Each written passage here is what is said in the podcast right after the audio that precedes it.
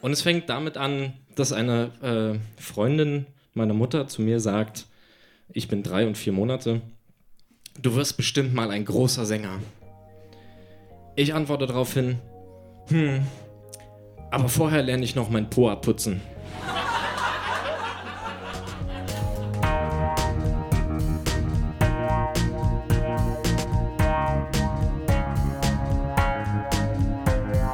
Texte von gestern. Erwachsene lesen Dinge, die sie als Kinder geschrieben haben.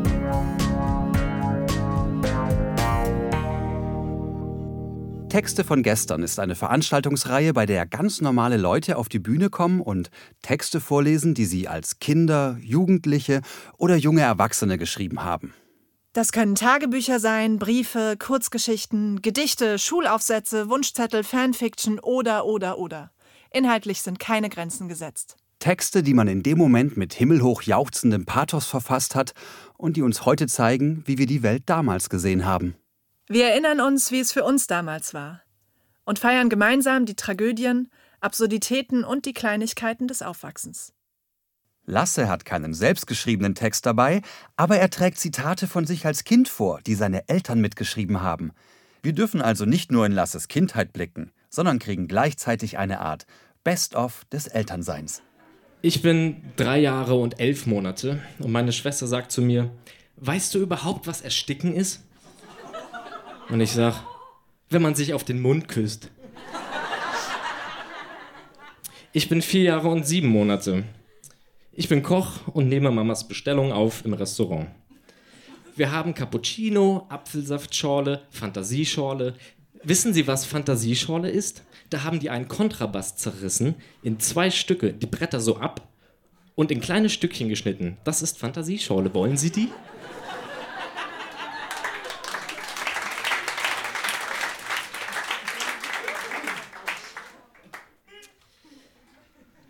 Wir sind beim Teestündchen im Garten und meine Mutter sagt zu mir, na, was hast du denn heute Nachmittag eigentlich so alles gemacht?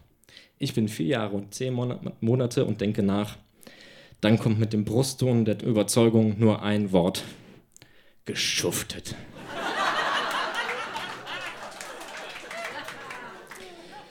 Ich bin fünf und koste von Papas Bier. Meine Schwester fragt mich, na, wie schmeckt's? Schmeckt süß und eklig, aber lecker. Der Hort meiner Schwester hatte mit Jutta eine Tanzaufführung. Am Abend fragt Mama mich, ob ich im nächsten Jahr auch im Hort mittanzen will. Ich antworte daraufhin, dann ist Jutta bestimmt schon tot.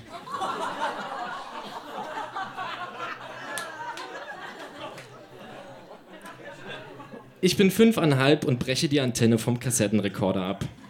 Mein Kommentar, ey Imme, unglücklich, unglücklicherweise stark verbraucht.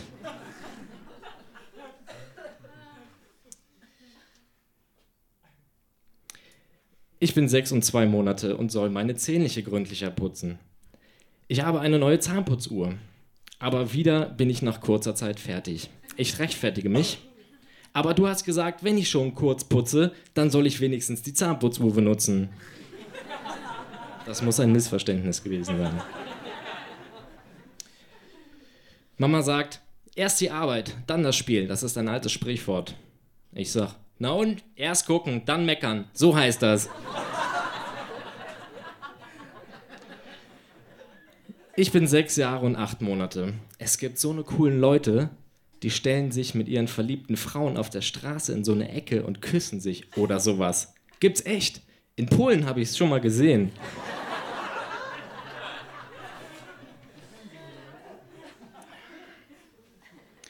Wir sitzen beim Essen. Ich schneide meine Wurst. Eine Currywurst ohne Gehirn, ohne Inhalt. Es war eine Currywurst ohne Darm. Wir sind auch wieder beim Abendessen und ich sage ganz versonnen zu meiner Mama, in drei Jahren, da bist du 70. Tatsächlich war sie wahrscheinlich Mitte 40.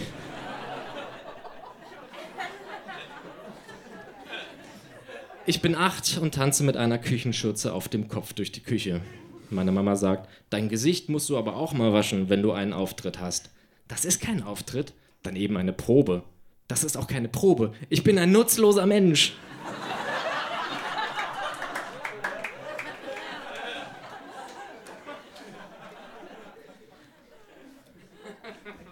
Papa probiert seinen alten Hut auf. Meine Schwester sagt, Eh, wie siehst du denn aus? Ich weiß es. Wie ein außerirdischer Cowboy, der den falschen Hut gegriffen hat.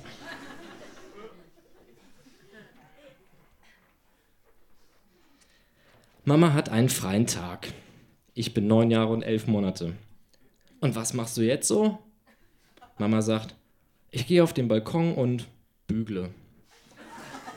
Ich sag, wenn ich mal schulfrei hätte, würde ich was Sinnvolles tun. Ich würde meine Schwimmsachen gehen und ins Spucki gehen. Ja, Lichterfelde, ne? Yeah. Steglitzer Kids. Ich bin auch neun Jahre und elf Monate und war mit Papa auf einem Straßenfest in Neukölln. Mama fragt, war es denn schön? Ja, ging so, waren viele besoffen. Naja, nicht alle waren besoffen, haben viele geraucht, sagen wir es mal so. Und zu guter Letzt, es ist Juli im Sommer, wir wollen zur Havel fahren, Picknick machen. Meine Schwester soll etwas tragen, darauf sagt sie, als wenn Papa nicht auch was tragen könnte. Ich sag, Papa nimmt schon die Tiefkühltruhe. Danke.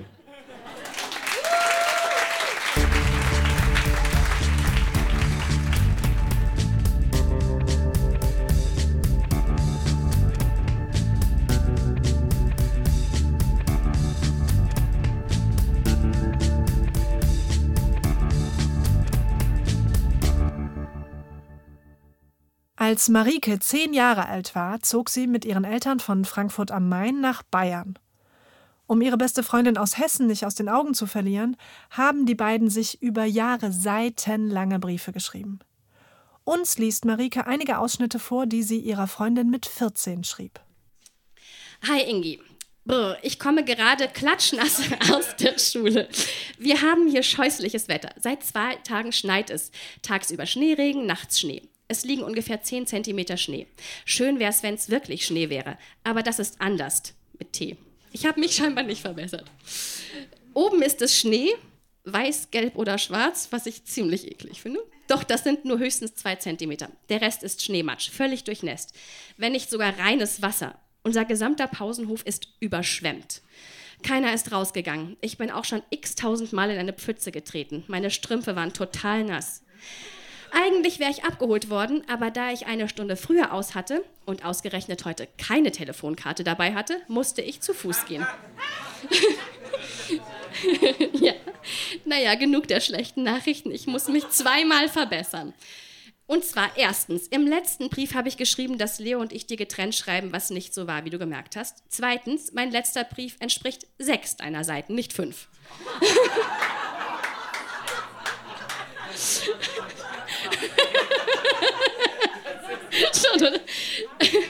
ich höre mal für einen Moment auf, ich muss zum Essen kommen.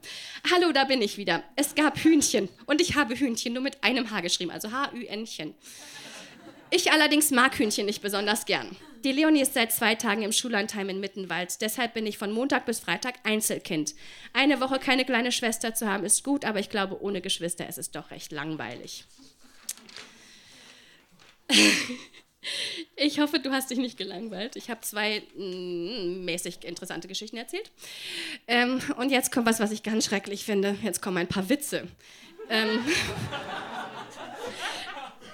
ich weiß nicht, wie viel Zeit wir haben. Ich werde erst mal drei vorlesen. Die sind schlimm. Oh, wir haben Zeit. Scheiße. Ich verstehe sie nicht und ich verstehe meinen Humor von damals nicht. Was ist der Unterschied zwischen einer Fliege?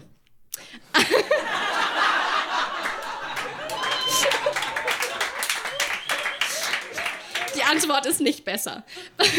Beide Beine sind gleich lang, besonders das linke.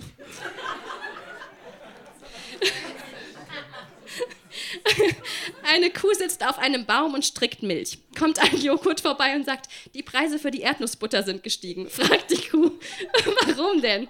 Joghurt, weil die Fenster offen waren. Ich weiß es nicht, was ich für einen dämlichen Humor hatte. Ich habe aber sicherheitshalber hahaha und hihihi daneben geschrieben. Zwei Betrunkene wanken auf den Bahngleisen nach Hause. Die Treppen hören wohl gar nicht mehr auf, flucht der eine. Meint der andere, wenn nur das Geländer nicht so niedrig wäre. Ja, ist fast noch normal. Ähm, ein Skelett in der Kneipe, ein Bier bitte und einen Aufwischlappen. Der ging ja noch. Oder, wobei, das mag ich sogar, ein Rezept für Tomatensuppe aus einem schottischen Kochbuch. Man erhitze genügend Wasser in einem Kessel und schütte es dann in rote Teller. ähm, was ist Kunst? In einem runden Zimmer in die Ecke zu spucken. Hoffentlich haben dir die Witze gefallen. Mir fällt im Moment mehr nicht ein. Eine Frage: ähm, Sammelst du Telefonkarten? Ich nämlich schon. Könntest du mir dann, wenn du keine sammelst, deine Lehren schicken? Wenn du irgendwas sammelst, schreib mir. Vielleicht kann ich dir weiterhelfen.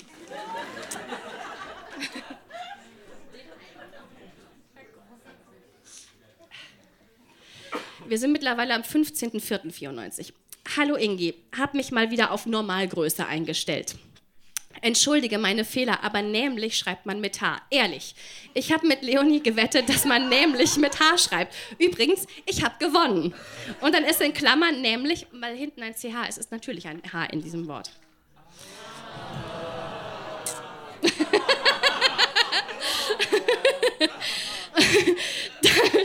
das mit, Leos Brief habe ich dir ja schon im letzten Brief erklärt. Ach du meine Güte, jetzt habe ich ein W in Klammer Wiederholungsfehler gemacht.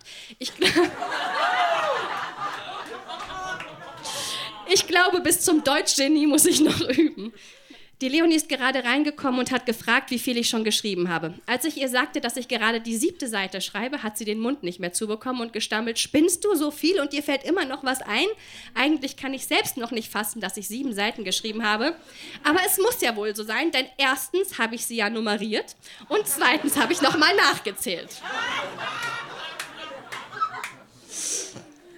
Es ist auch schlimm. Jetzt habe ich mindestens zweimal du klein geschrieben. Das gibt's doch nicht. Isst du viel Schokolade? Ich habe in letzter Zeit nämlich einen Heißhunger auf Süßes. Weil ich aber nicht dick werden will. Ich war 1,65, habe 47 gewogen esse ich anstatt zu naschen Obst. Gestern habe ich zwei Äpfel, drei Möhren und drei Tomaten verdrückt, wenn nicht sogar noch mehr. Außerdem versuche ich mir anzugewöhnen, täglich zehn Gläser Wasser zu trinken, doch irgendwie schaffe ich das nicht so ganz. Naja, ich glaube, du interessierst dich nicht so sehr für meine Ernährungsprobleme. Mit 14. Nachdem ich mir eben meinen Brief durchgelesen habe, habe ich festgestellt, dass ich eine fürchterliche Schrift habe. Hoffentlich kannst du, mir mein, kannst du mein Gekritzel lesen. Entschuldige auch diese plötzlichen Themenwechsel und das grauenhafte Aussehen der Briefbogen. Ich hoffe, du verzeihst mir das alles. Aber jetzt ist wirklich Schluss. Tschüss, bis nächstes Mal, deine Marike.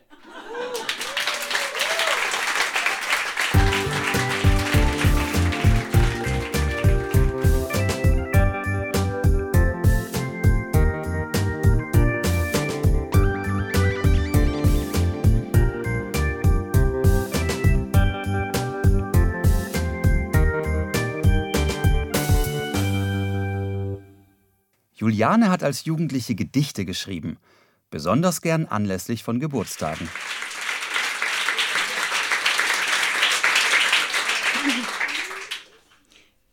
Das zweite Gedicht habe ich für meinen Vater geschrieben zu seinem 44. Geburtstag.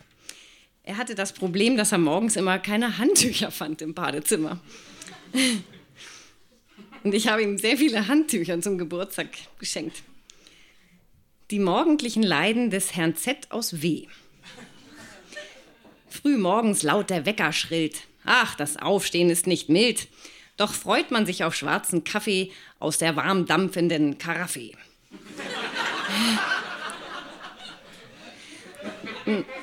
Noch müde torkelt er ins Bad. Ein Blick zum Fenster sagt ihm dann, das Wetter ist mal wieder Fahrt. Und er fängt sich zu waschen an. Die Seife schäumt, das Wasser spritzt, doch plötzlich schrillt's durchs Pastorat. Wer hat mal wieder mein Handtuch stibitzt? Tja, teuer war jetzt guter Rat. Das Wasser tropft, der Pastor friert und auf einmal stehen wir im Bad zu viert.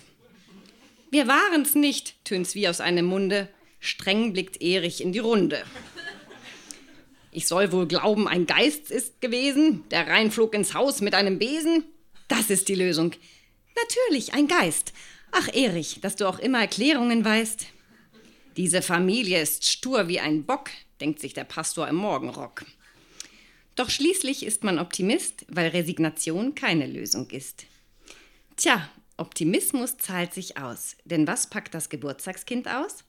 Fünf gelbe Handtücher für Erich allein, die bald noch sollen besticket sein. Habe ich auch gemacht. Es grüßt dich schön dein Murmeltier und herzlichen Glückwunsch, sage ich dir. Jetzt brauchst du morgens nicht mehr zittern. Die Handtuchdiebe sind hinter Gittern.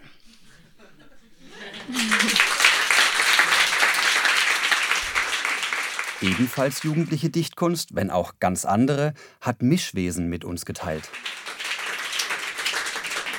Jetzt was Nettes, Seichtes.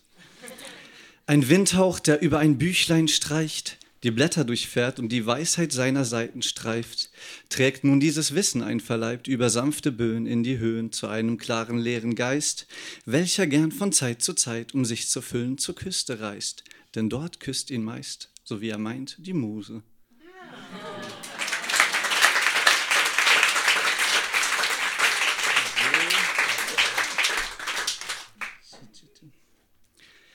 Eichelgeglitzer im Milchstraßentaumel, Fraktal und Lichter, wir zittern und schaukeln durch Neurogewitter. Ich finger bestaunt pulsierenden Kitzler und will wieder tauchen. So.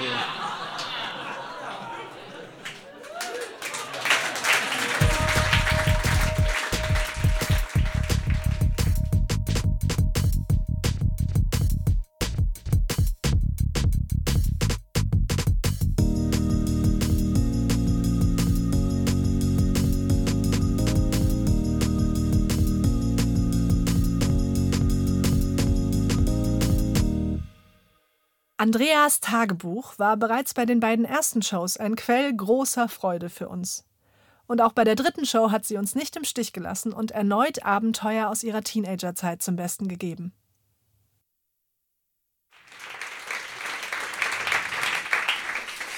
Neunter 18 Uhr. 10.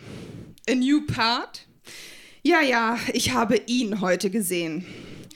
Also ich wartete besonders lange heute Morgen auf ihn, da wir nur Sport in den ersten beiden hatten. Doch er kam nicht. Dann fiel die fünfte aus und die sechste war eh frei. Dann bin ich mit Katrin in die Stadt. Wir sind dann an seiner Schule vorbei und zwar auf der Seite, wo die Löwen stehen. Da meinte ich zu ihr, dass sie ihn vielleicht sehen könnte. Das traf nicht ein. Dann gingen wir über den Zebrastreifen und sie sagte, mein Schuh ist auf. Wir gingen zurück zur Straßenseite und sie band sich den Schuh. Ich hatte ein wahnsinnig spannendes Leben, damals schon. Dann kam uns Anna entgegen mit Sina. Wir unterhielten uns. Und auf einmal sah ich Uli die Treppe herunterkommen. Und auf uns zu in Richtung Metzger Müller. Ich zeigte ihn Katrin. Sie fand ihn natürlich nicht gut und fragte noch einmal nach. Nun ja, ich schaute ihn logischerweise an. Dann sagte Anna irgendwas und ich fing an zu lachen. Dann schaute ich zu ihm und lachte weiter.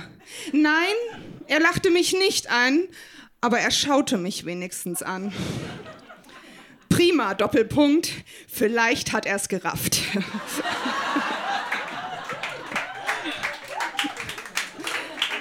Ciao, Angie. So habe ich mich, also mein Tagebuch hieß Angie und ich habe mich selber auch Angie genannt. Ich ja, ja. Hi Angie, 20 Uhr.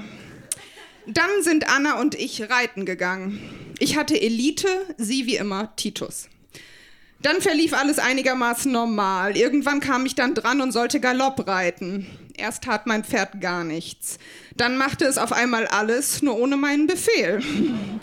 Also der Galopp war dann eben ganz gut bei mir. Zum Schluss kam Anna dran.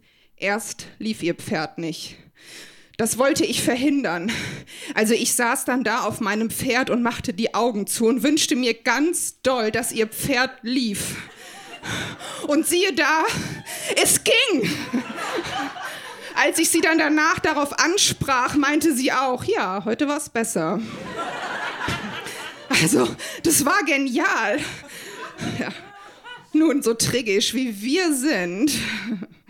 Oh Mann, der Uli sah heute einfach nur gut aus. Sina meinte auch wie Katrin, ich sollte Hallo sagen. Also, die trauen mir was zu.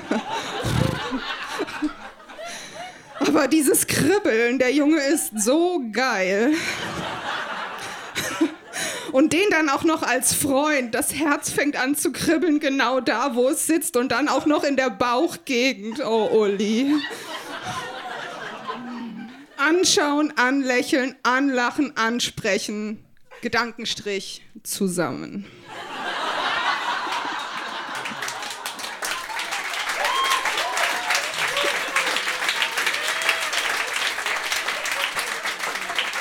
Ja, es, es wird noch krasser. 26.11.94, 12 Uhr 59. Hi Angie, wie man wohl merkt, schreibe ich nur noch, wenn etwas ganz Besonderes passiert ist. Und gestern ist etwas ganz Besonderes passiert. Also, erst einmal war ich nach der Schule mit der Anna in der Stadt in Wiesbaden. Dort haben wir aber nichts gefunden, weder ein popeliges Oberteil, so Anna, noch ein Ballkleid.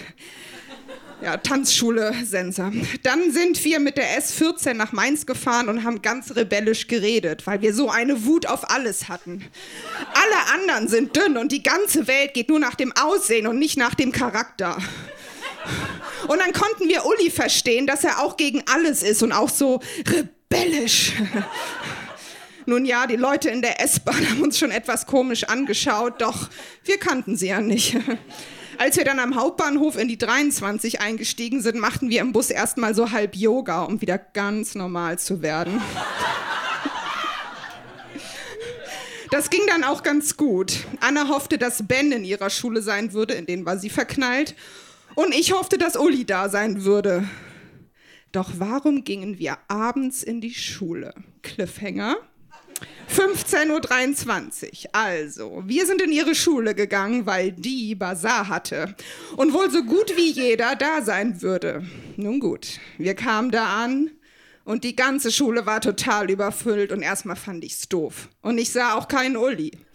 Dann sind wir erst einmal in den Erdkundesaal, wo Annas Mitschüler eine Tombola hatten, wo ich dann so eine geile Seife gekauft habe. Und dann sind wir hochgegangen. Und wer noch? Uli. Seine, ich habe das geschrieben, ich kann nichts dafür. Seine Finger, die sind ja so geil. Nein, die sind so toll. Die sind, ich habe toll geschrieben. Die sind so toll. Richtig super geil. Was ich ja nie gedacht hätte, weil Uli ja eher toll ist als geil. Nun ja, er ging dann jedenfalls auch hoch und er hatte eine Tasse Kaffee, zumindest nehme ich das an, in der Hand. Die war braun, also die Tasse. Und da sah ich dann seine Finger. Oh Mann. Wenn die einen anfassen würden. Jedenfalls äh, waren wir dann oben. Aber irgendwann sind wir dann wieder runtergegangen. Und Uli auch. Aber er schaute so zufällig zu mir und ich hatte auch nicht so richtig den Mut, ihn anzulächeln. Dann sind wir mit Jan zu HL und haben ihm das letzte Geld genommen. Dann sind wir zurück zur Schule gegangen. Äh, als wir dann zurück zur Schule gegangen sind, sah ich, dass der Uli auf der Empore bei so ein paar anderen stand. Und dann war da noch so eine große Schüssel, aus der es dampfte. Als wir dann drinnen waren, sagte ich zu Anna, ey, ich kauf mir eine Suppe. Das sagte ich eher so aus Spaß, doch Anna meinte, das sollte ich echt machen. Na gut, dann kamen Sina und Natta. Wir haben es Sina, äh, wir sagten es Sina und die sagte, das ist keine Suppe, das ist Glühwein. Tja, besser als so eine Suppe. Dann sind wir zu den Kiddies in die Geisterbahn, also da war wohl ganz viel aufgebaut bei dieser Schulfeier, sind wir zu den Kiddies in die Geisterbahn und wir waren ganz schön hart zu denen. Anna hat ein ganz schön schlechtes Gewissen. Ich auch. Dann habe ich so aus Jokey gesagt, dass die Schule echt so eine Horrorschule ist und dass ich da echt nie wieder hingehe. Das fand wohl der Jan ganz witzig, sodass der richtig losgelacht hat. Jokey. Dann sind wir raus auf die Empore zu Uli. Ich hatte ein 5-Mark-Stück zum Bezahlen. Uli saß zwar inzwischen auch hinter dem Tisch, doch sein Freund bediente. Dann kam ich und Uli stand auf.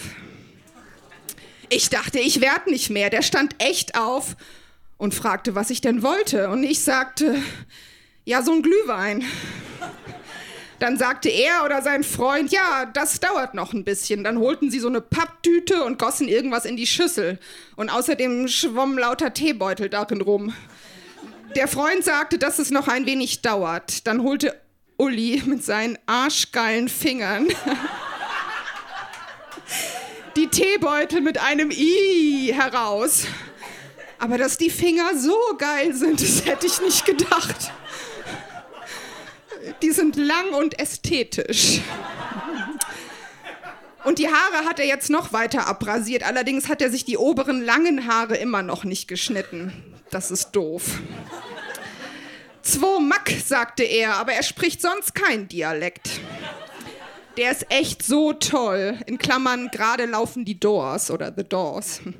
Dann gab er mir den Glühwein und als ich ihm ein 2 D-Mark-Stück, ich dachte, es waren 5, aber egal, als ich ihm ein 2 D-Mark-Stück in die Hand drückte, spürte ich sie. Ja, es ist peinlich, ich weiß, aber nur kurz. Doch er fühlte sich gut an. Später habe ich dann den widerlich schmeckenden Glühwein auf Ex getrunken. Vielleicht hilft's.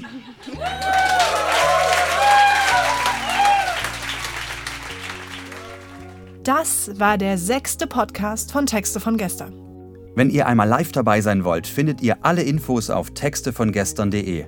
Es sind bereits Termine für den April, August und Oktober online und es kommt sicher noch einiges dazu. Wenn ihr selbst Texte von gestern habt, die ihr auf unserer Bühne vortragen möchtet, könnt ihr euch auf textevongestern.de anmelden. Und es lohnt sich. Wer vorliest, kommt kostenlos rein, darf eine Begleitperson mitbringen und kriegt einen Getränkegutschein. Dies ist ein Podcast von der Lauscher Lounge. Die hat noch weitere Kanäle. Hörbuch und Hörspiel zum Beispiel, wo ihr kostenlos und ungekürzt ganze Lesungen und Hörspiele auf die Ohren kriegt, sowie der Gesprächspodcast Hörgestalten, wo Größen der Synchron- und Hörspielszene zu Wort kommen und aus dem Nähkästchen plaudern. Wenn euch das alles interessiert, könnt ihr einfach den Kanal Lauscher Lounge alle Podcasts abonnieren. Und jetzt kurz noch die Credits. Produziert wurde dieser Podcast von Lauscher Lounge Podcasts im Hörspielstudio Kreuzberg. Die technische Umsetzung liegt in den fähigen Händen von Silas Rissmann. Die Musik ist von Tillmann Erhorn und das Artwork von Laura Trump vom Studio Schön Laut. Für die Veranstaltung sind Nora Bozenhardt, Hanna Nickel und Annabel Rühlemann verantwortlich. Die Moderatoren sind Marco Ammer und Johanna Steiner. Wir danken Flux FM für die Kooperation, dem Monarch Berlin für die tolle Bleibe und vor allem unserem Publikum und allen, die sich mit ihren Texten von gestern auf unsere Bühne getraut haben. Na dann, bis zum nächsten Mal.